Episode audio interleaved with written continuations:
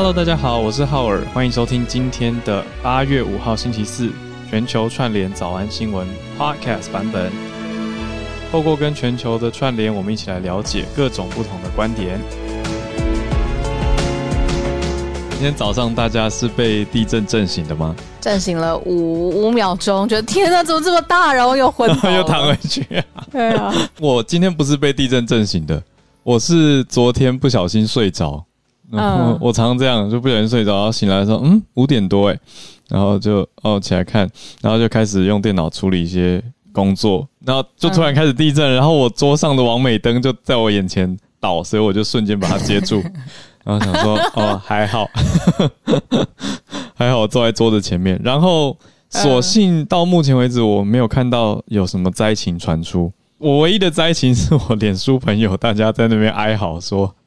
被摇醒以后就睡不着了，睡不回去哦。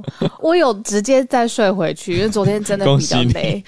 但是我我那个醒来的五秒钟，嗯，好好笑。我觉得人的脑怎么会这样子运作？就是我醒来的五秒很短哦，但我在想一件事情，就是到底是地震把我摇醒，嗯，还是 因为我的感觉是我醒来了之后隔了几秒钟，然后才有地震。哦，你有预感吗？对，对我那个时候的脑袋就是睡眠当中中断了，忽然之间脑袋就在想说，到底是人有一个很奇怪的预感，然后先醒来，然后感觉到地震，还是真的是地震把我摇醒呢？然后就纠结这个小想法一下，然后我又昏倒，真的好怪哦，表示你是。在地体质，习惯了。对，因为我不知道你你有没有遇过外国朋友跟你聊到地震的话题，他们其实第一次来的时候，第一次遇到真的会吓爆，哎，就是台风、台风跟地震，他们都会吓到爆掉。我是好像跟在嗯微风信义吧，很高很高的楼上，不是有那些餐厅嘛？我现在都不知道这些餐厅怎么样，就是它。楼层数真的很高，然后接待香港朋友来，然后我们吃到一半，就是我还在那边切，在那边喝，然后超开心的，然后就有地震嘛，然后我就继续在那边切，那边喝，很开心。然后 香港朋友早就用惊恐的眼神看着我说：“那我们现在怎么办？我们现在怎么办？有什么逃生逃生的设施吗？是要走什么路线吗？什么的？”然后后来那个餐他都吃不下去。哇，我想这个就是今天小小的开头，跟大家聊一聊，希望大家都。还好啦，进入盘点之前也小小看一下中华队今天会有，今天还应该说还有，今天还有空手道文姿云，对，呃，明天也有空手道的行的比赛，王毅达持续帮他们加油。那昨天大家也看到羽球队，羽球队已经回来了嘛，降落了，那现在就在防疫旅馆当中。我以为我们今天会聊就是就半飞这件事情哦，但是我看我看网络上面是不是好像有一点共识，就是呃这些是有共识吗？还是我会有被 同文层被包？我还没有追的很详细耶。其实我昨天我昨天看到一堆战斗机的照片，我的我是满头问号哦。我第一反应就是为什么要？为什么要半飞？这是我的第一个反应，但我还没有任何的背景知识跟深入去了解。我只看到选手的社群上面很可爱，就是大家就太帅了，对不对？对对对，就是李阳的现实动态。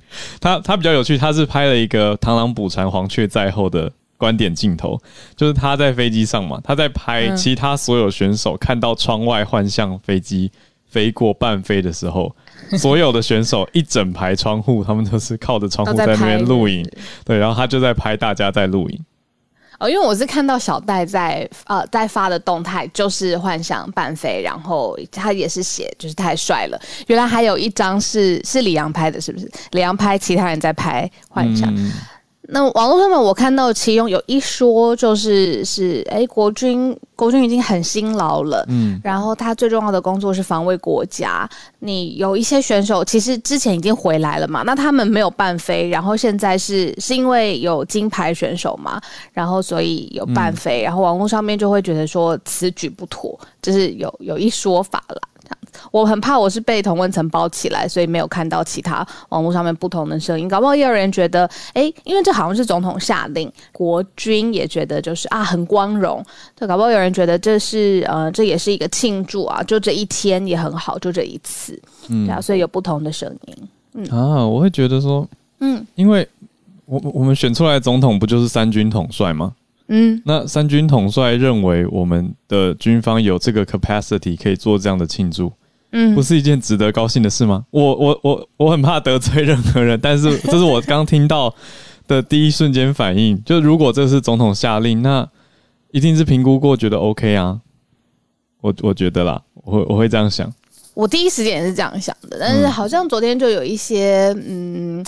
政治圈里面的意见领袖，第一个就跳出来说：“我反对。”然后就把啊国军的很辛苦的所有的训练就列出来啊，然后还有国军的真正的训练的目的啊，比如说，然后又牵扯到了比如什么攻击绕台什么之类的，反正好多好多。但是你刚刚讲到一点，就是说，如果真的是有经过通盘的盘整，然后确定对啊评估之后，决定是啊可以这样子执行。那好，反正就是昨天的一件事。对啊，我的同温层飞完了，你知道吧？就算了。真的，事实上就是 OK。那那飞完，那我们是不是如果有发生什么不好的事情，大家是要要去仔细审慎检讨？但是我觉得昨天完成了，非常的顺利啊，就是一件开心的庆祝。那哦。我我的感觉是我这边的社群观察跟同温层，大家没有觉得有什么不好。不过我是有听说有一些节目啊，还有一些人物是呃，就公众人物是有提出来提比较负面的意见跟讨论啦。那我会觉得说，如果这个批评有理的话，有理有据，OK，我觉得可以讨论啊。但是如果只是为了要增加自己的热度，或者是表达政治思想，然后借题发挥，我觉得那就算了吧。个人观点，多借题发挥的个人观点。好，那我们来盘点一下今天的消息哦。第一则就觉得哦，刚才聊比较轻松一点点，第一则又觉得很重。在讲到是美国跟印尼要联合军演，而且。这个军演的目的很明显的就是要拉拢在一起对抗中国喽。那他们拉拢美国跟印尼彼此拉拢为战略伙伴。第二则则是刚刚讲到东京奥运的选手村相关的消息，有五人确诊，有五个希腊的水上芭蕾队的队员，嗯，代表团的团员确诊了。好，那第三则则是新加坡，哦，这个也是我觉得蛮。大的消息，因为公布说会广设监视器，哦，非常多台的监视器，嗯嗯，我们等一下再了解详情。那第四则则是全球的趋势，我觉得也值得大家好好来思考跟观察。是一个英国的研究预测，全世界接下来的几十年，女婴会因为一些性别选择的观念而减少减少来到世界上的机会。到现在哦。对对，现在哦，就是我们讲的是此时此刻的今天，还是还是有很多地方的观念会觉得，嗯，要选男婴而不要选女婴，那这样会对世界造成什么样的影响呢？这个预测，那接下来可以怎么样去应对呢？我们就可以来思考跟想一想了。再来到了八点半，会跟大家一起串联。那我们现在就先从第一则开始吧。历史上面来看的话，其实军事演习每一次它都有呃相关的配置跟规模。那已经有媒体报道，现在美国跟印尼之间最大规模的联合军演就要发生了。那这个名字还很特别哦，叫做 Garuda Shield 加鲁达之盾。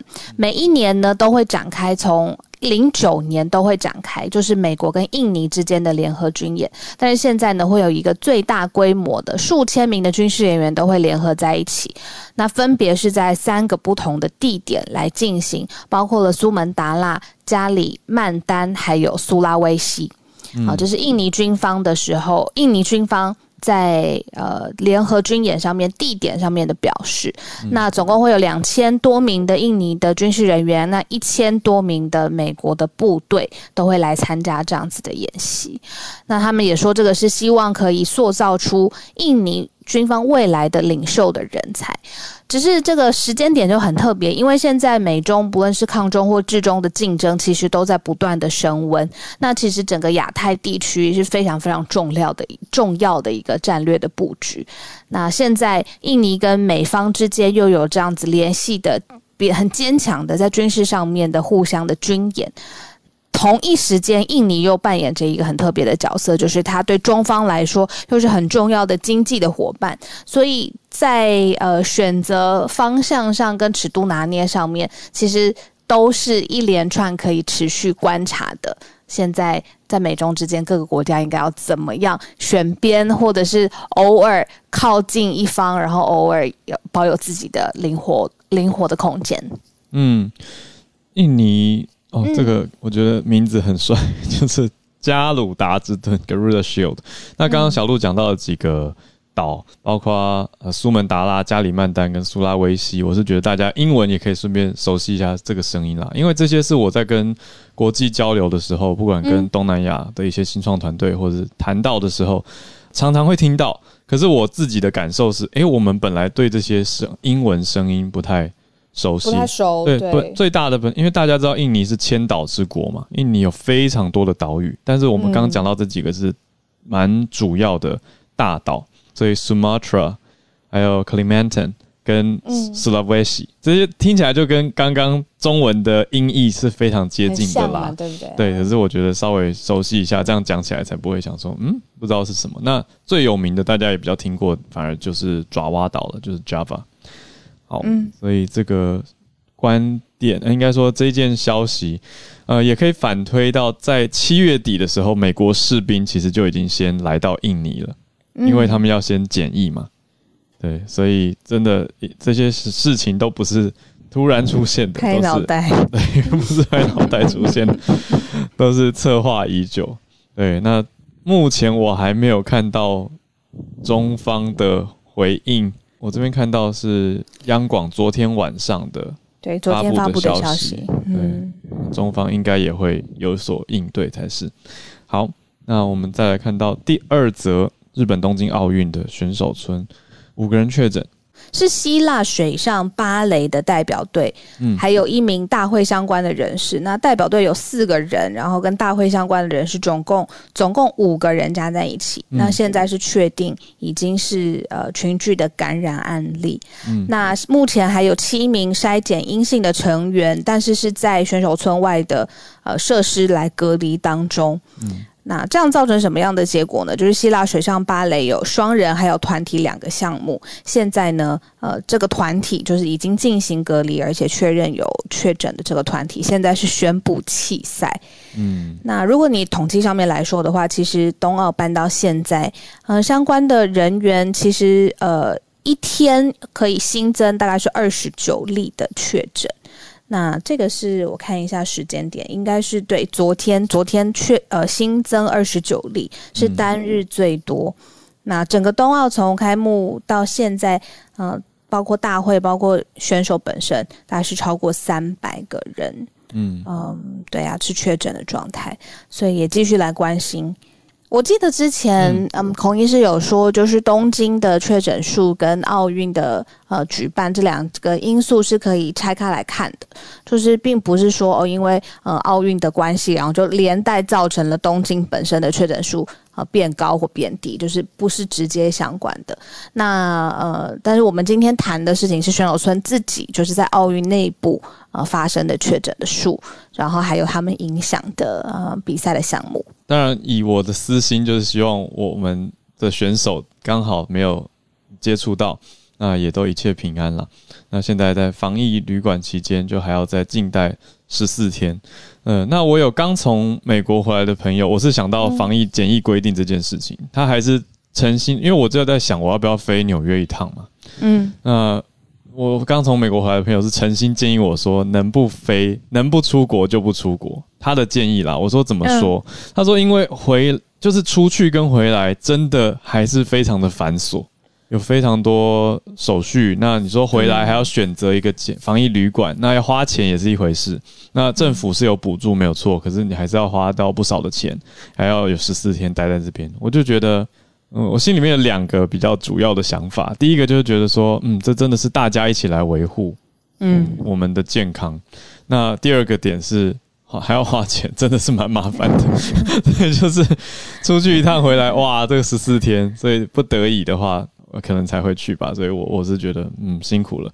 那这些选手也当然很欢迎回来，恭喜。防疫大家再一起坚持一下。那希望这个情况可以大家一起度过。那我们赶快回到比较正常的的日子。好，接下来这一题啊，我自己是很好奇，就是新加坡其实就是我们非常邻近的国家了。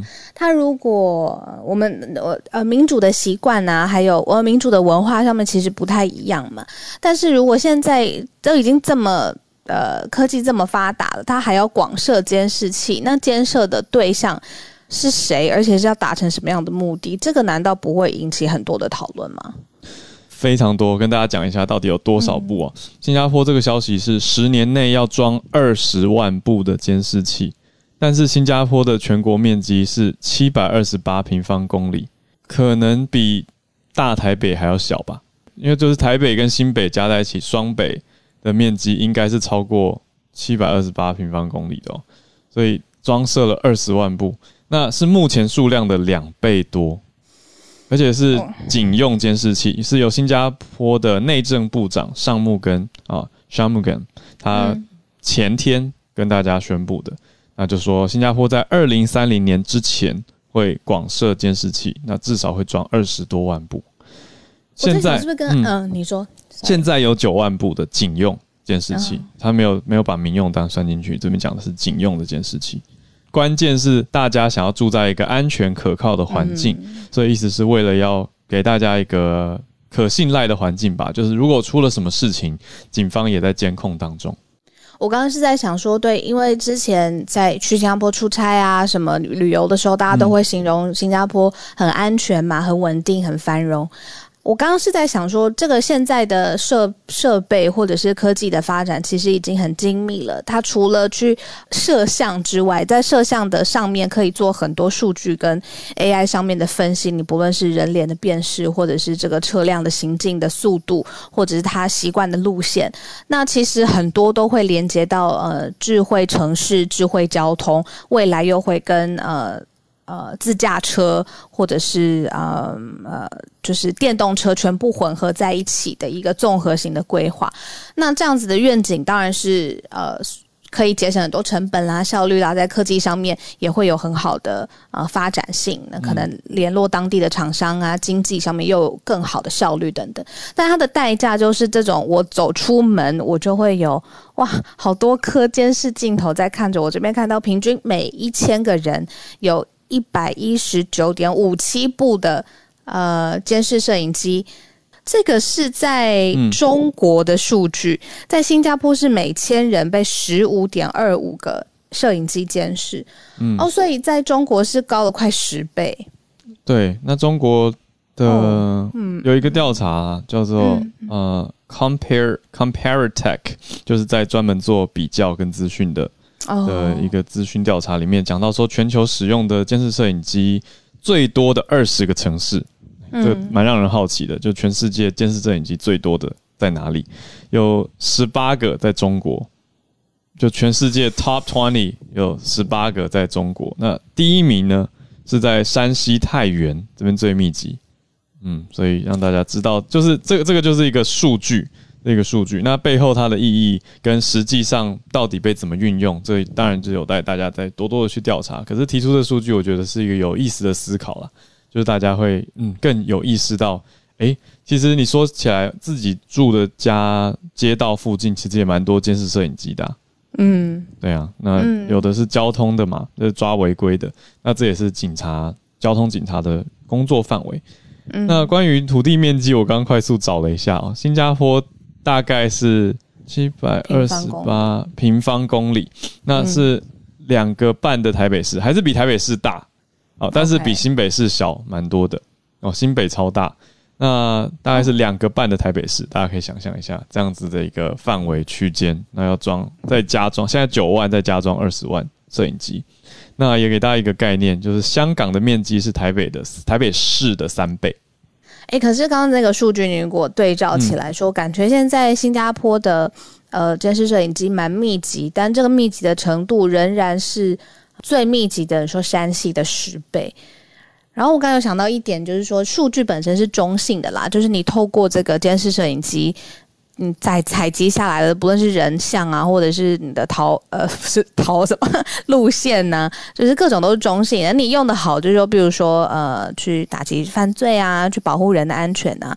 用的不好，你可能就是有各种的隐私的问题会衍生。那其实这一个议题在一两年前，一六年、一七年，呃，台北市其实也谈了蛮多的，就是怎么样透过你说路灯上面是不是要有呃摄像机啊，摄像头放在里头，然后因为有够多的摄影机、摄影机、摄影机、摄影机，现在大家用词 非常敏感，找不到这个字，大家用词有够 敏感。好，摄影机我知道，摄影机、摄影机。放了够多的摄影机之后，就可以连接成智慧交通、智慧城市里面的就是都是呃科技上面把它连接起来。可是我刚刚在报这个 top twenty，就是二十个。最密集的摄影机 附件的城市的时候，对啊，有有点担心，说也不也好像也不想要台湾或台北是其中的或任何一个地方。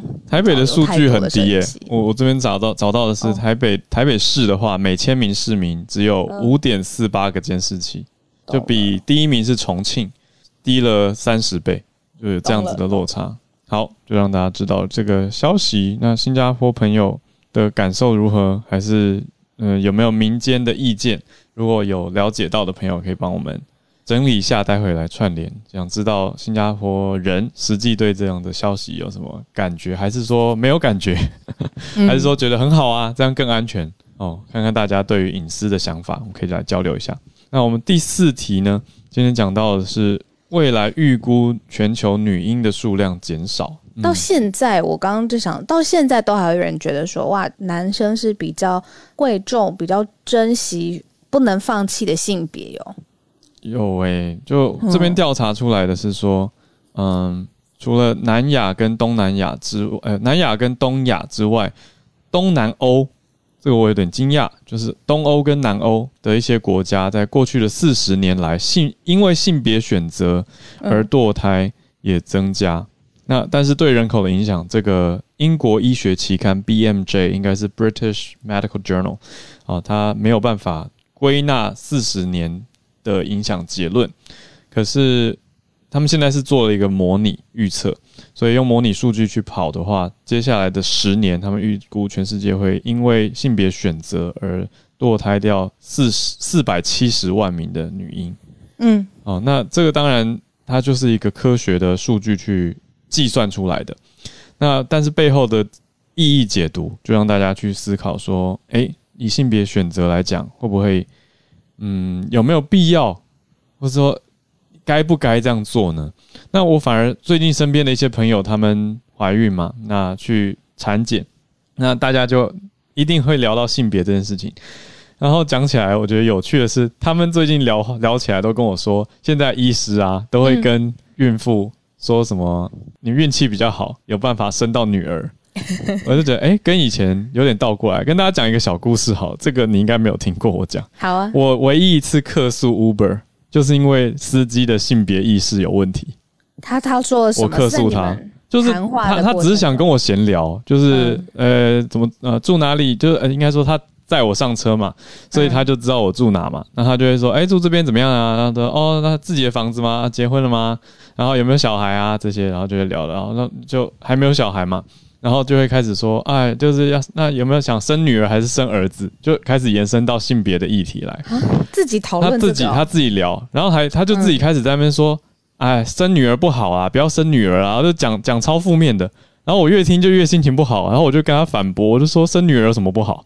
虽虽然我没有要生女儿，可是我就听了觉得你为什么要对一个性别有这么明显的歧视或偏见？然后我就很不高兴，然后我就有反驳他，可是他还是没有要接受讨论的意思，他就是一直在发表他对性别的偏见，所以我下车就很生气，给了他一颗星，然后 然后投诉嘛？对，我就投诉，我就说我就说性呃司机的性别平权意识有待加强，需要训练，然后 Uber 的客服就马上联络我。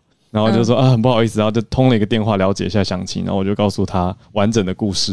嗯，然后后来那趟我记得那趟车资就是得到赔偿了，可是我我就觉得很奇怪，我不是我不是不是车子，对我其实不是想要赔他赔偿我车子啊，我只是希望他可以给这个驾驶好的观念跟想法。嗯，就我就觉得为什么要用性别来取决别人？还有这两个性别应该很难比吧？你要怎么比？贴心吗？体力吗？未来赚钱的能力吗？也不是因为性别造成贴心跟体力还有赚钱能力啊。嗯，这要怎么比？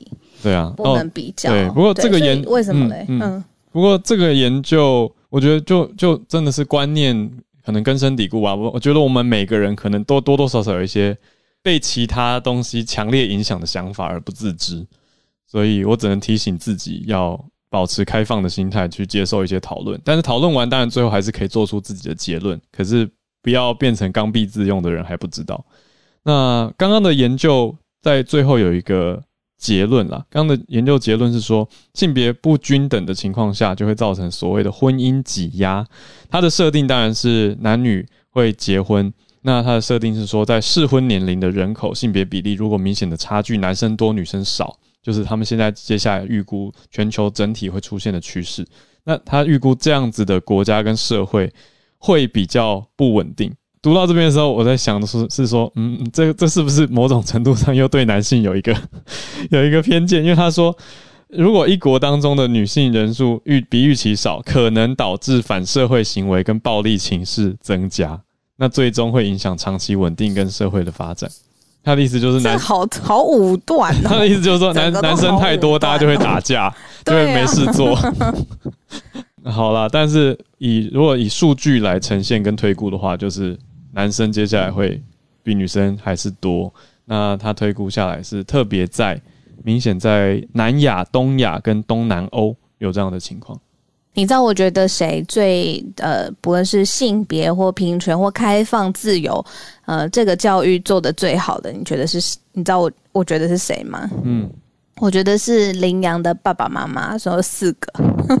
我觉得这四位父母亲呢，都把就是羚羊。羚羊跟李阳跟王麒麟，李阳跟麒麟，对对对对对。我觉得他们每次在讨论，比如说呃，他们自己大部分媒体都会开玩笑说他们是樱木 CP 嘛，然后他们都超级大方，也很自然。然后我觉得他们对于呃整个就是很开放的，然后是很开心的，然后又很愿意很 celebrate，然后也可以就是。接受这些呃无伤大雅的玩笑啊，或者是大家他们觉得感情很好的，所以我觉得他们的就是父母亲啊，或者他们的教育养成啊，对于呃整件事情都看起来很健康，然后对于性别上面也没有特别的刻板的印象，应该要避免或什么的，嗯，所以我觉得很好。希望他们可以来上 全球串联早安新闻，谢谢大家帮忙帮忙留言，盖楼，谢谢谢谢。那来到了全球串联读报一分钟的时间，就请大家一样把想要分享的消息写在你 bio 的最前面，那很明显的地方我们就会看到，然后举手，我们就来规划一下适合今天的主题跟时间。那我们是不是先从 Isabel 开始呢？呃，我今天想要分享的就是美国大型连锁商 Target，他们将支付员工所有的大学学费。那因为，对啊，因为由于美对啊，因为美国现在目前劳工短缺嘛。那大型连锁商 Target 张和 Walmart 一样，就决定支付所有全职和半职员工百分之百大学学费，哇，还有书本补助。那所有员工在上班第一天就立刻有资格申请。那我想去上班。对，我想叫我儿子去上班。对啊，因为啊，美国大学学费是全世界最贵的嘛。那之一啦，我是觉得应该是算全世界应该是最贵前几名吧。前几名，嗯。加州公立大学来说，就是一年光学费来说，就我们加州居民的话，只要就是学就是就有学费是一年一万六，但如果不是加州居民，一年要四万三。对，要大家记得乘以 乘上大概三十遍台币哦。对对，一年嗯，对美金。那私立大学像 Harvard 跟 Stanford，一年都大概要五万五到六万学费。那这个 program 是与美国一个机构叫做 Gill Education 合作。那这个机构是负责帮企业管理员工教育补助的方案。那 Target 他助学奖金的这个嗯条件就是必须是他就是他 approve 四十家里面嗯的合作的大学。那学生的本科必须是以 business 或是 computer science 为主。那目前有 University Arizona、Oregon State，还有那个常春藤的 Cornell University，目前都是 Target 的合作对象。哇，可是 Target 很大嘛，对不对？因为在美国应该有非常多的分店，它的员工应该也蛮多的哈。这样子推类起来，对，所以应该是很大的一个政策。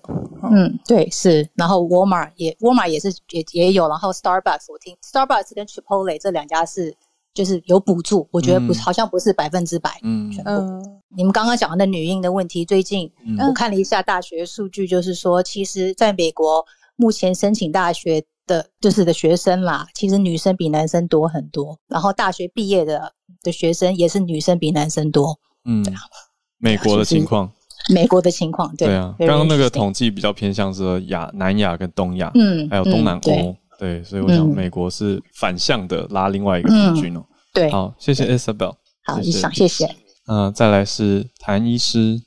其实我刚刚听到这个话题，我也愣了一下，因为我其实跟我们。呃，普遍的医师群之间对于未来的预估来讲，怎么会好像连欧美都会遇到那个女婴减少，然后男婴增加的比例？这件事情其实我还蛮讶异的。不过我们先讲一讲台湾的状况。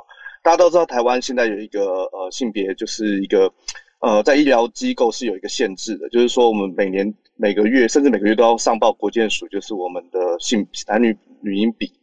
那过去有一个很荒谬的一个政策就是。他会去追产科医师这个每个月追的呃生出来的男婴跟女婴的比例。那我常常那时候在开玩笑了，这样有点讽刺了，就是说奇怪了，我们产科医师是把小孩负责生下来的。他当初怀的是男婴女婴，我是没有办法去决定的啊。那你怎么会去监控我们生下来的男男婴女婴比例呢？那这样是不是说，呃，以后我生下来的男婴多，那下个月对不起哦，怀男生的孕妇不能来找我产检，不能来找我接不会吧？不会这样吧？真的真的，我过去的监控就是这样。卫生局他每个月都会到医院来，他会来说什么？有压力对不对？对，就是很奇怪的一件事，这个逻辑是相当有问题。不过我必须讲。呃，因为台湾的，因为台湾还是算是这个华人嘛，对华人为主的地方，那基本上的确有一些传统的大家庭，他是呃有这种重男轻女的观念，甚至到现在其实都多多少少都还有。所以呢，的确在某些诊所或者某些地区呢，因为这样的压力，有些诊所的确会帮呃这个呃夫妻处理掉一些呃可能还没没有机会到达这个世上的女婴。呃，那这部分来讲，应该现在的观念越来越开放，特别是我们现在临床接触到很多爸爸其实是希望生女儿的，非常普遍。嗯，所以这个东西在某些地区可能还是有啊，只是可能我们接触的比例越来越少。在希望这些女婴能够平安到达这个世上的出发点来说，这个政策绝对是正确的。哦，就是我们对于呃生命都该有起码的尊重，对于男男性、女性的这个这个男女女婴的这个出生权，我们必须要去捍卫它，这是绝对的。所以呢，现在台湾有制制定一个比例，就是男婴、女婴的比例要在一点零八，哦，就是这个比例是接近一，但是其实是还是男生会多一点点。它有一个设限，就是当你超过一点零八的比例的时候，你的机构会被可能会被一些被多加的一些关心跟那个。哦，我懂意思了啦，因为结合医师刚刚讲的，就是因为有的机构的确还是会会做处置，所以说还是要稍微监控一下，就是如果这个机构异常。怎么男生多那么多，或者女生少那么少，那就会被特别关切，是不是这样？不过我必须讲，这个东西其实我们如果是产科端的话，就产科医师来讲，他其实是没有办法去决定的嘛。对，因为都知道，就是人家都已经怀上了，我只负责把人家生出来，所以这件事情其实是很久。所以最近几年是比较没有人在追这件事情，因为大家知道产科医师是负责擦屁股的，就收尾的嘛，接生了。对我我开玩笑，就是就是这件事情其实是。对产科医师施加这种压力是没有意义的。好，那那现在就变成说，大家把重心放在我们人工生殖机构，希望大家在呃做这个人工生殖的时候，甚至连在产检的时候，医师都尽量不要告诉爸妈这个这个小孩子到底是应该说严禁告诉爸妈小孩子是男生女生，很怕哪个爸妈因为传统的压力就去把这个小孩子拿掉了。好，所以其实我们现在规定是。医生在产检之中不能告诉爸妈小孩子是什什么性别，嗯，可是你知道这这也违反了人性，你知道？当我当我自我自己是爸妈的时候，嗯，我总要想想我要帮小孩买什么衣服啊，对不对？嗯，要怎么布置他的房间啊，甚至未来还有很多的规划，对，所以这件事情其实跟人性也是有所冲突的。好，所以这部分来讲，就是说医生在不违法的状况下，我们必须有点暗示的状况下告诉，哎，这个，嗯，呃，好，这件事有些方法比较模糊的带过，那爸妈有时候就很聪明，就会听懂了。对，那当然我们讲讲性别的时候，当然还是有时候还是会稍微察言观色一下，这个爸妈是不是对性别有所期待？这件事情其实也在我们医生的这个我们在人文方面的一些素养也是非常重要的。那当然，我们再讲回我们平常在做试管婴儿这件事，因为大家知道现在可以做所谓的 PGS，就是所谓的这个胚胎着床前的染色体检查。其实透过这个技术，我们是可以了解到胚胎是否是男生女生的。但是碍于法规，我们其实是不能去透露这件事情的。嗯，那所以也就是因为有这个技术存在呢，其实有一些状况其实是，呃，有时候会走灰色空间啦，不去讲。但是这是这这必须讲，性别选择绝对是违法的。那，嗯，回归当初自立法的精神，就是希望女婴能够平安的到达这个世界上嘛。所以，我其我觉得其实有时候很奇怪的是，因为我们为了强调出生的性别平均衡，这个比例必须是在一个范呃比例以下，所以其实有一些已经生了两三个女婴的家庭，你知道，他对对这个家庭来讲，他其实是并没有想要把女婴拿掉，他小孩都已经生下来，可是他其实是想还要想一个男生的，在不违背立法精神的状况下，其实这样的家庭是否可以开放选择性别？我觉得这也是未来大家可以讨论的，你知道，就是有时候有些媳妇是压力蛮大，已经生了三个三个女儿了，现在想生一个男生，嗯，哦，所以我觉得，我觉得有时候法律是法律，它是硬的，可是我们当初想到立法精神这个出发点的时候，我们其实是不是多一点点其他的想象或是一些想法，去给这些是给这些可能有压力的家庭有一些适度的弹性空间？我觉得也是一个值得讨论的议题。嗯，谢谢，谢谢，谢谢。嗯，好，我们继续下一位。Arthur，那我今天想分享的的一个新闻就是跟 COVID-19 有关的，那就是美国最大的肉品商 Tyson Foods，他要求他所有的员工都要打疫苗。Delta 现在蛮肆虐在美国，所以现在而且在肉品的这种 packing 的 house 里面的员工基本上都生产线都连得很近，所以基本上他们是希望要所有的员工都要打疫苗来防范未来那个员工。会被感染的机会不要太大，这样。那那尤其去年有感很多员工感染了以后，造成他没办法来上班，那所以就会造成整个工作的 capacity 减少，然后结果就造成说产出没办法跟上。美国去年肉价有一段时间是大涨的，就是因为这个原因。所以基本上他们现在要防范这个事情。哦。然后再加上就说，嗯，很多员工他不愿意打，他们还记。每每一个员工愿意打的话，就是两百块美金的奖励这样。哦，有给奖金，所以有奖金，所以基本上美国人很多人还是不愿意打的。还有的员工会因为拒绝，嗯，因为他们现在是要强制打疫苗，那有的员工要拒绝，就决定要辞职，这样，所以跟台湾的反差很大。哇，然后就刚好去 Target 上班念大学的，好，不好意思，轻松一点。对，嗯，对啊，有，因为。没有了，因为 Tyson 他们在 Arkansas 跟 Walmart 很近，所以他可以辞职去 Walmart 上班。哦，Walmart 是补助啦，可是 Target 是全额。好了，没有，谢谢 Arthur。对，您您您是在肉类相关的产业工作对吗？那我是在我是我是在肉品相关产业工作对。嗯，所以有关注到这个消息。好，谢谢你，谢谢你的分享，我才知道，哎，原来去年美国肉品价格有大涨过一幅，因为在台湾的话，没有没有受到这一块的冲击。那虽然有进口，可是并没有很明显的感受。好，谢谢 Arthur。那再来是 Wilson，我来分享一下，就是呃，这个是中美之呃那个中美之音 VOA 呃的那个新闻，可是是关于李显荣在呃美国的那个阿斯珀安全会议上谈到的几个比较重要的议题。呃，第一个就是中美关系，然后他认为就是美中现在似乎是对彼此有误解，然后可是他也有告诫说中国的那个东升西降的看法是错的，他也跟美国就是说中国不是苏联是不会消失的，所以呃，就是现在目前是觉得呃两边呐，就是谁也不能把谁都拉下马。然后有关台湾问题，他是不认为说中国会单方面在没有受到任何挑战的情况之下呢，使用武力改变台海的现状。可是他也觉得，就是台海海峡现在目前确实有发生误判和错误的危险。他认为中国会继续呃限制台湾的国际空间。然后第三点就是，他觉得美国政府现在对。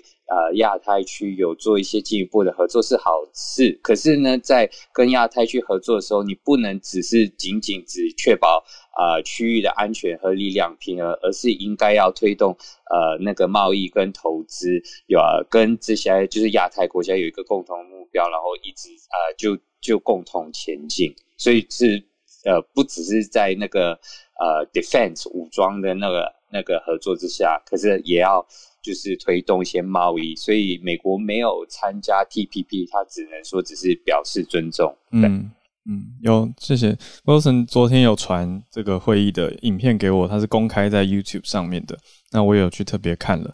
那新加坡总理对于中美关系讲了非常多哦，他的想法。那刚刚 Wilson 也整理出来，那当然也有提到台湾在中间的角色。好，所以谢谢 Wilson。然后另外一个讲到那个监视器，对我个人是支持监视器的。怎么说？嗯，因为我觉得这个其实是会对整个社会比较，就是有一种安全感吧。然后呃，我我自己本身的皮夹是有被偷过，嗯，然后。不到三周，他们居然帮我找到了偷我的皮夹的人，所以我是觉得还蛮厉害的。哦，对，所以目前不会觉得说监视器不够啦，只是说如果您您是觉得说如果增加的话，应该让警方的监控网可以更完善。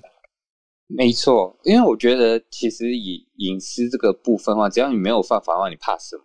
对吗？是没错啦，可是总是觉得。哦，好吧，因为我我这个人就是开车有时候会 会有一点呃有有有一点弹性的人，所以这个时候我就会觉得呃监视器太多，我会有点不自在。对，所以我我好我就是会犯法，然后有点怕的人，就跟大家分享。大家会担心的是说，哎，监控单位是拿来怎么监看？我想这就是一个公开可以讨论的题目嘛。哦，那我我们新加坡这边的有一些法规跟法律的限制上，就是确保说你使用这些图图档还是什么的，呃，都是根据新加坡的法令。所以我觉得在这个情况之下，我们是蛮信任政府的啦。对，嗯，理解，谢谢 Wilson。看来是连到我刚刚在跟 Charlotte 打招呼，学姐，Hello，Hello，Hello，Charlotte 早安，Howard 早安呀。我可以讲一下监视器的几一点点小的好啊，哦，想听呀？没有没有，因为刚刚在讲，就说 Wilson，我我想一定这个两边的这个。论点一定是一边是基于社会秩序，他觉得说像这样维护治安，然后监视器可以啊，就是提高这个犯罪的破获率，那他们觉得当然是好事。嗯，那另外一方面的 concern privacy 的部分，除了当然刚刚听到 Howard 说开车很有弹性以外。可以想象，在呃许多地方哦，可能很多人会有，比如说各式各样的啊，就说他被拍照，他的 privacy 是说，比如说有小情侣啊，有一些各式各样的 whatever 什么事情啦。比如说我为什么这样讲，是说，比如说我在调查局的同学，他会说，他今天在查这个这个呃洗钱犯罪，他其实会查到很多外遇，嗯，他其实会查到很多劈腿，嗯，他会查到很多其他可能涉及隐私的事。对，那另外一点是，就呃所谓的民主国家。可能会有担心说，呃，这个国家的权力是不是扩张到他只要制定法律，哈，尤其在啊，尤其在比较不是那么民主的国家，如果一个政府制定法律，就可以啊，怎么讲，用用这个监视来的这个影片，嗯啊，因为法律是他定的嘛，那就可以做其他的啊干涉，或者是对人民的权利的限制，乃至于侵害。那在有一些国家，人民就会比较 concern。我觉得这是很好的讨论，因为真的太多执行上的细节了。就是如果像是 s h a r l e 刚讲的，调查局的人员在查的时候查到了，发现某某某某剧情竟然是认识的人，那这样的情况下，他对不对？就是他对于这整个事件的认知。当然，这个我我是想到了一个比较也许极端一点的的可能情况了。可是这的确是有可能会发生。那法规也不太可能制定到这么细。对，那当然，你说法规可以去保护跟限制，说呃，执法人员他如果把呃法规或者执行法律当下的情势拿来做了其他的应用，他这样会违法等等，那是可以做一些限制，没错。可是就会让大家有更多的讨论跟嗯，会需要去有点嗯关注的关注这个题目的空间。不过今天 Charlotte 你要分享，对对，我忘记还没，我还没讲我分享。收长，这个我好惊讶，这其实是很大的新闻。对对，他之前人气很高，然后我还以为就是有性骚扰控诉的时候，他也出来正面回应了嘛，我就以为告一段落了。结果今天 Charlotte 跟我们分享是有进一步的发展。是这个调查报告其实是在昨天正式出炉，然后今天有进一步的一些 follow up。那所以我就有一点整理，呃，其实这个这个指控就像小鹿讲的，可能前面其实就呃已经有风声出来，那所谓的有几个勇敢的女性站出来，然后呃，美国纽约的这个呃 Attorney General 啊，Latisha James 就是等于州检察官，他其实带领两个外部的律师。呃，做了一个独立的检查，独独立的报告书，一个 investigation。那这个有一百六十八页，为期五个月，然后就是访问了非常多的人，然后最后昨天的报告正式出炉。其实啊，许多人就是也很惊讶，就说其实呃，大家是证实说这个指控其实是属实的。那呃，拜登呢，其实昨天其实昨天最大的新闻标题是说，拜登直接呼吁啊，库莫要辞职。然后所有的参议员、民主党的大头啊，然后这个纽约市长白思豪，所有的人都呼吁拜登要辞职。然后，呃，拜登市长比较客气啦，他说我没有看过这个报告，但是啊，这个 Cuomo 应该要辞职，然后呃，来面对这个事件，然后也就是呃 clear，就是让这个 leadership 有一个纽约的 leadership 有一个其他的空间，这样。那。啊，这个这个事情现在闹得很大，就是说，这样在今天进一步的消息是什么？就是其实昨天的独立调查报告出来之后是没有起诉的，就是它就是一个单纯独立调查报告。大家可以去想象，纽约州长可能我们就用台北市长吧，所以是一个非常非常大的新闻。那呃，可以算是。就是算美国第一州吧。那呃，Cuomo 跟这个呃，比如说加州州长 Newsom，其实这些都是民主党的，算是啊非常被看好，可能以后会挑战啊总统人选的，就是对，是。所以这个是真的是很大的新闻。然后，呃，民调现在呢，超过百分之五十二的民众都希望他辞职。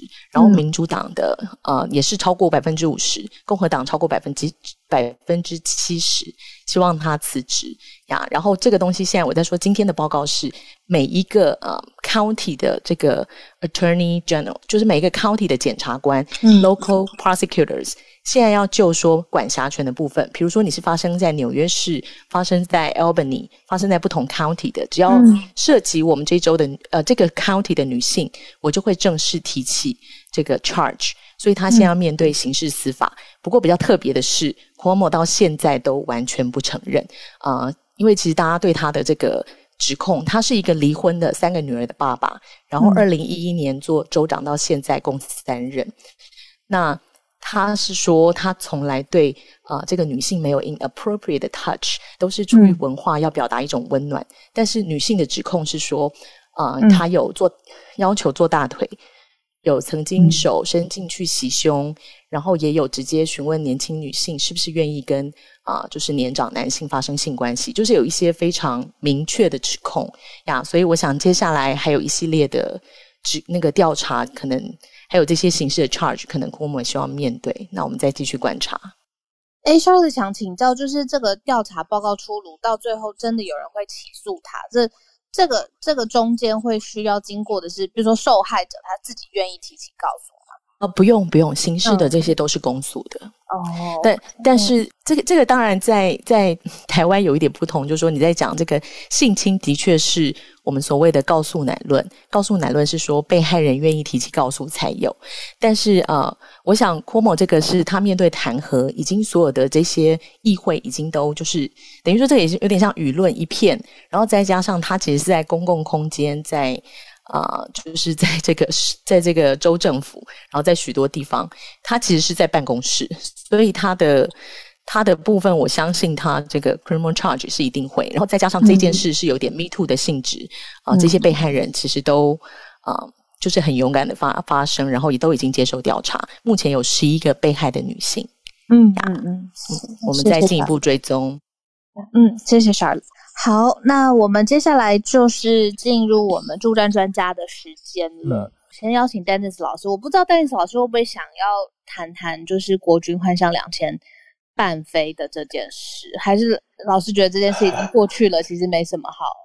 哦，这是真的，当然有不同的看法了。其实有的时候，我们就你从不同的角度，你也会不同的解读。你会觉得说，这就像是放烟火一样，这是一个庆祝的活动哦。那你如果你如果不不喜欢这样的事情，觉得说，哎，国军已经很累了，当然也有也有他，当然解释有道理。你觉得国军很累了，过去这段时间我们在两岸当中有非常多的军机要起飞，我们其实之前也讨论过，很多的大家都讨论过，哎我们的空军飞行员真的是非常的辛苦，因为每一次共军共共机扰台的时候，我们空军飞行员就要起飞哦，所以不是钱的问题，而是可能国军的国军官兵可能非常的辛苦，那是不是要做这样的庆祝活动？所以就是就像我说的这个问题呢，有一点像是你喜欢你喜欢呃总统的决定，你就会觉得说这这无伤大雅。可是如果你觉得说呃总统的决定是让我们的国军更更累，你就会觉得何必这么做？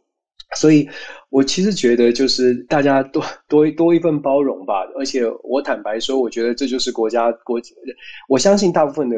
朋友，只要国军官兵，呃，大家觉得说这是一个开心的事情，大概不会有什么，不会不会特别的去苛责了。那再进进一步真的要苛责的话，就变成政治的拌嘴了。那嗯，大家也知道，我一直说团结，有的事有的事情是可以原谅的，是可以包容，没有没有这么的严重哦。我我的看法是这样，对我是希望说大家这种事情呢，相对于整个全球的全球的紧绷的变局，我会觉得我们大家一起往前看比较重要。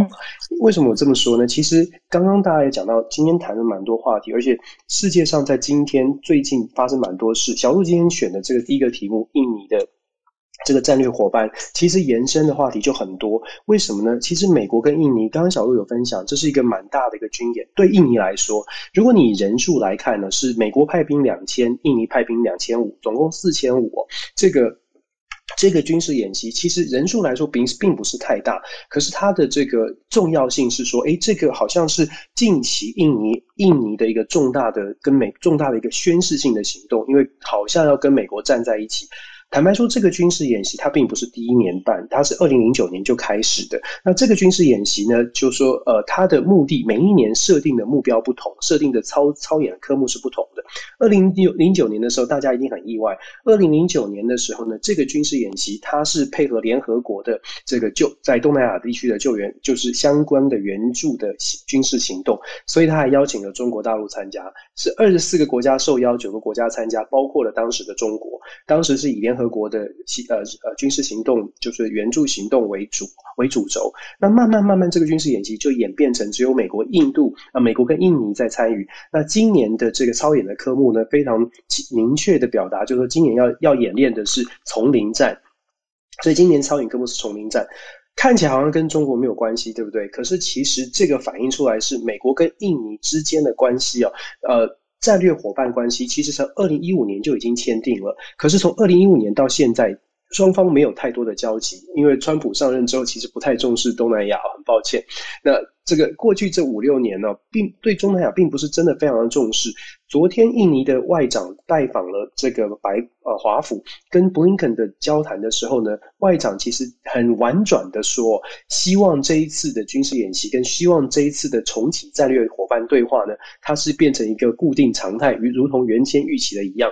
那布林肯的回应也直接讲的很直白的，跟甚至是有点抱歉哦，抱歉过去没有更积极的跟印尼接触，那未来拜登政府一定会重拾对于东南亚国家的盟友的关系。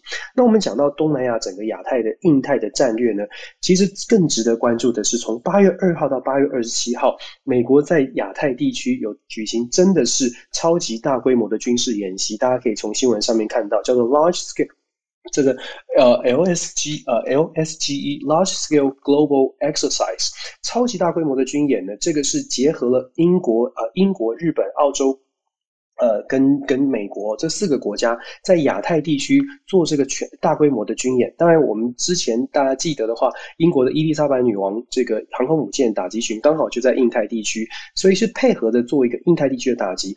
如果只是这样的话，那那还只是一件大规模的军演，对不对？一个大规模军演，再加上印尼这个四千五百人的不止。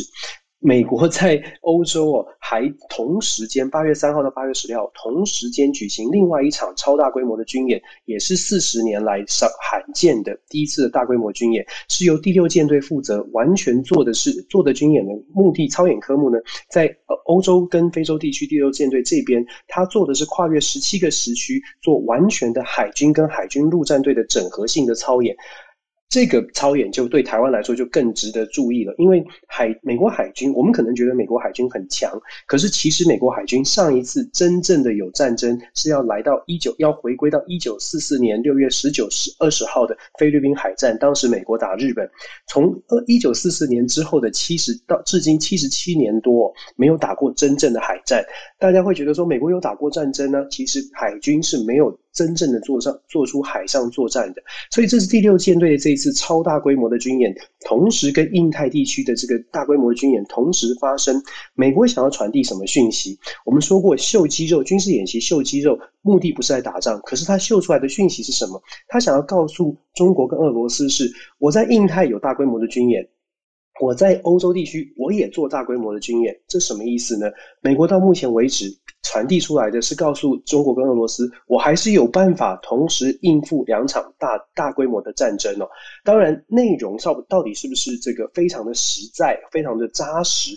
呃，真的是可以，真的可以应付两场战争。我们当然有待考验。可是美国想要传出来的这个政政治的外交的这个讯息，其实传的非常的非常的强哦。就拜登政府还是要告诉中国跟俄罗斯，你们两个国家，也许你们觉得一加一大于二，可是很抱歉了，我美国呢现在呈呈现的军事实力，第六舰队在欧洲，我告诉你，我可以打打一个大国，在。联合作战在亚印太地区，我有盟国的帮助，我也可以再跟你另外再开一场大战哦。当然，这个讯息我说了，健美先生要秀的肌肉是要是要威吓为主，让你中国和俄罗斯看到这样的军事演习知难而退，不要真的开启战端哦。那我我不知道大家听完我这样说，还会不会觉得我们的幻象半飞是一件很重要的事情？哦，懂了。对，我就在想说，其实我们有的时候去看整个把视野拉开来台湾之外，你就会发现，有些我们在台湾觉得好纠结的事情，其实如果我们想一下台湾的未来，想一下我们真实在国际的定位定定位的话，就会知道，嗯，也许有一些事情我们该放放宽心，不要对，别自己吵了吧。我们我们我们的我们当然都想要保护我们的国军，我们也当然都想要这个庆祝。庆祝我们的中这个这个台湾的选手啊，都都想做。那这些东西其实真的不需要吵。看看这个世界，看看美国现在在做的军事演习，以及国际的变局，大家也许就能理解为什么为什么我们常常说把国际的新闻带给大家。那我们重新来看一下世界局势，为什么这么值得台湾关注？因为看看了外面，再来想想，真的不用吵，团结吧。谢谢老师。谢谢老师。哎，我。我补充一下那个新加坡监视器哦，几句话就好。我觉得监视器的多少不是问题哦，嗯监视器后面监视的人有没有制度跟人去监督才是问题。嗯，就是说新加坡刚刚其实 Wilson 讲到一个重点是，新加坡人其实相信政府。嗯，根据新加坡的民调，有百分之七十以上的新加坡人是觉得说政府这个法律我愿意相信。所以反映过来的就是说监视器真的多少不是问题，而是为什么为什么有些国家有些地方的人。人他愿意相信政府设置监视器是利益良善的，可是有些地方的监视器会让我们觉得，哎，这个政府是不是打算要做什么事情？嗯，所以那个监视器后面信任有关是谁的？还有制度是跟高度，真的是跟高高度跟信任有关。那我们期待我们在台湾可以建立大家更多的信任。谢谢。还有完整的制度。谢谢老师提出很好的补充。来，那我们再来来到孔医师，早安，早安，早。昨天到现在，你们有没有看到一个报道，在某些媒体被大量的质疑，就是说高端在巴拉圭不是说要进行第三期的临床试验吗？哈，已经其实法规单位那边通过了哦。那今天就昨天有一个独家报道，嗯，他就说高端在巴拉圭，哈，每人美金是一万元，那就是三十万台币。他说，他说，可是在台湾执行，因为我们的陈前副总统不是现在也在执行一个延伸的临床试验嘛？对，因为他原来是打食盐水嘛，哦，嗯，他现在可以继续打高端延伸试验，哦。那那位记者其实就是拿到了延伸试验的受试者同意书，然后说，哎，台湾每一个人只给六千块，嗯，好，就是这两个金额对比，然后就开始骂喽，很多媒体就开始骂说，昨天记者会其实也有问部长了，哦，反正就问说，哎，所以是不是台湾人是白老鼠？廉价白老鼠哈，怎么差金额差这么多？哎，你们听到这里有没有觉得有什么猫腻？美金一万跟哎，怎么台湾人每个人只拿六千？有有听出什么奇怪？一个是三期，一个是延伸性试验，我不太确定这两个一不一样。哦不是，重点是那个一万美元哈，是在国外收案一个人需要的所有的成本哦，不是给那个人的营养金啊，这差很多哎，就是比错了，比较基准不同。是这个，我觉得这个独家报道满满的恶意。他其实知道他在写什么，因为你去看，他其实 wording 都没有错哦。嗯，他他里面也他是有写哦，他是说那个在国外执行的收案一个人的成本是一万美金，他没有讲错。可是有一些媒体或一些名嘴 我已经完全误歪掉嘞。对啊，我看到一些名嘴写受试者可拿到三十万台币，不是这样没错，他他就直接错了，他就直接已经根本就就不其实被误导了。没错，没错，所以我觉得那篇报道恶意满满，然后，嗯，然后那个我我完全有资格谈论这个议题，因为我在台大医院自己进行过临床试验，嗯，然后我是台大的伦理委员会的委员，嗯，担任多年哦。我们审查每一个临床试验有一个很重要的东西，嗯，我们要审查受试者同意书，然后他要给这个每一个受试者多少的车马费或营养费，哈。通常我们是用这种名义，嗯，你不可以给太多，嗯，也不可以给太少，嗯，这个这个是一个学问，是一个艺术了哈，嗯，因为你给太多的话，你其实会让这些受试者哦，诶，因为巨额的金额，他觉得是一个很大的诱惑，然后去参加这个临床试验，可是忽略了他自己本身冒的风险，嗯，这个是很重要的受试者保护。比方说，最常会被提到的是学生。学生还没有自己赚钱嘛？哦，嗯，一个金额，也许参加一个临床试验一万，其实高端的主实验是一万二才对哦，不是六千块，一万二对学对一般人来说没什么，上班族可能没什么，可是对学生来说一万二是一笔蛮多的钱，对，所以他们可能会因此就去参加临床试验，嗯，那所以像我们我们除了审受试的同意书，这些临床试验他预计要在哪里招募？比方说他要去。PTT 招募，他要贴在什么宿舍的海报栏，这些所有文宣、所有内容都要给轮委会看过。那有一个重要的原则是，你绝对不可以把金额写出来，因为你金额写出来就是在诱惑人，就很像打 高价打工。嗯，没错，概念不可以，不可以。嗯，你私下口耳相传，那可能管不到了哦。可是问题是你公开宣传是不可以的，这是轮委会很重视的事情。嗯，所以，所以。那那个金额其实就是每个地方其实会有自己的一定的大家的共识啦，我们就会抓那个金额。有时候我们就会说，哎，你这个给让受试者冒这么风风险，然后跑了好几趟，你才给他这么一点钱，好像不太好。嗯，呃，或者说啊，你给的太多了，我们都会出这样的意见啦，因为我们会看很多案子嘛，哦，我们大概知道公定价大概应该是多少这样子。那所以我现在是觉得巴拉圭啊，我相信。哎，我不知道巴拉圭到底那个年 G G D P 应该是比我们低还高？低了，就是那会五千一定是低嘛，所以我相信他一定拿的会比我们低的，因为那要考虑考虑当地人的收入。嗯，好，你你不可以太大笔的金钱是诱惑人家来参加，然后就是我觉得这样的参与临床试验的这种营养费被大拉拉的在新闻上讨论，我自己是觉得很。无言呐，就不应该临床试验的素养来说，哈，就不应该强调这件事情。就是，真的是很奇怪的报道写法。就我我现在去看了，真的是像医生讲的，就写他明明就写出了受试者成本至少成本都写了至少一万美金，对。可是他就是让大家延伸了吧，或者是读呃标题啊，标题写临床每人一万美元，一万美元这样写就扣掉成本两个关键字。对，就变成说 好像发了一万美元给那个人一样，是标题杀人。对啊，标题杀人。然后我就这个人，我看网友开玩笑说，我假如这个高巴拉圭哈临床试验真的做完，每人一万美元，我建议你各位搭飞机去参加吧，就是机票还有 有剩，对，划算这样子。嗯，真是，哎呀，反正就是觉得有点，原来也不知道最近要讲什么题目，昨天看到这个好好晕哦。觉得还是要澄清一下。对啊，要澄清。哇，谢谢医师帮我们提醒这个媒体试读，我觉得非常重要，就是差在这两个关键字：成本那大家要有成本跟这个所谓营养金或者说车马费补助落差的概念，应该有吧？可是看到这么多，我还蛮惊讶的，因为医师刚一边讲，我一边看资料，非常多知名的政治人物名嘴就已经直接写受试者拿三十万了，真的。那他们，我不相信他们不知道成本跟最后拿到会有差别。有可能一开始，嗯，我觉得他们可能真的不知道，哎，对啊，真的就是也没仔细看就就被误导了。哎，那我我最后想说一句话是，啊，我知道高端疫苗现在引起的一些争议哦，那可是我希望就是大家在，你你当然可以质疑它，它它有一些的确有争议的地方，我我也谈了很多，嗯，可是你至少要本于事实啊。